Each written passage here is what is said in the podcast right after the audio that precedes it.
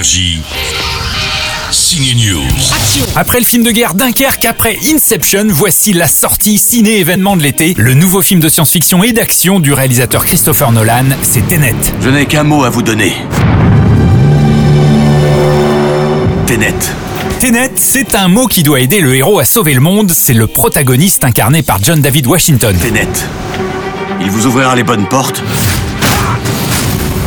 Et parfois aussi les mauvaises. Mais comme on est dans un film du très cérébral réalisateur Christopher Nolan, ah, bah, rien n'est simple. D'après ce que j'ai compris, nous essayons d'éviter la troisième guerre mondiale. Le héros ne voyage pas dans le temps, mais dans un monde inversé. Mais c'est quoi un monde inversé, Trambert Euh, Bah, vous n'avez qu'à demander à Robert Pattinson qui est dans le film ou au héros John David Washington. Eux ont tout compris, n'est-ce pas, Mr. Washington J'ai cru que j'avais compris quand j'ai lu le scénario la première fois. Ça m'a pris 4 heures pour le lire.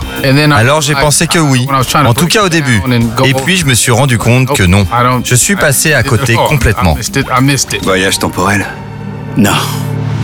Inversion. Pour Ciné News, Morgan Derrien a également interrogé Robert Pattinson. Eh bien, lui aussi est paumé. À un moment dans le film, le personnage de Clémence Poésie dit Don't try to understand it, feel it. N'essayez pas de comprendre, vivez-le. And kind of thought that I got it. Je croyais que j'avais compris à peu près le film à ma première lecture du scénario. Mais en fait, non. On n'a pas besoin de piger tous les détails pour apprécier le film. Vous ne tirez pas la balle. Vous la recevez. N'allez donc pas tirer des balles, mais les recevoir en salle en pleine tronche avec John David Washington et l'ensemble du cast de Tenet. Et si vous comprenez tout, n'hésitez pas à nous le dire. Vous n'avez pas choisi le bon métier. Énergie. Signe News.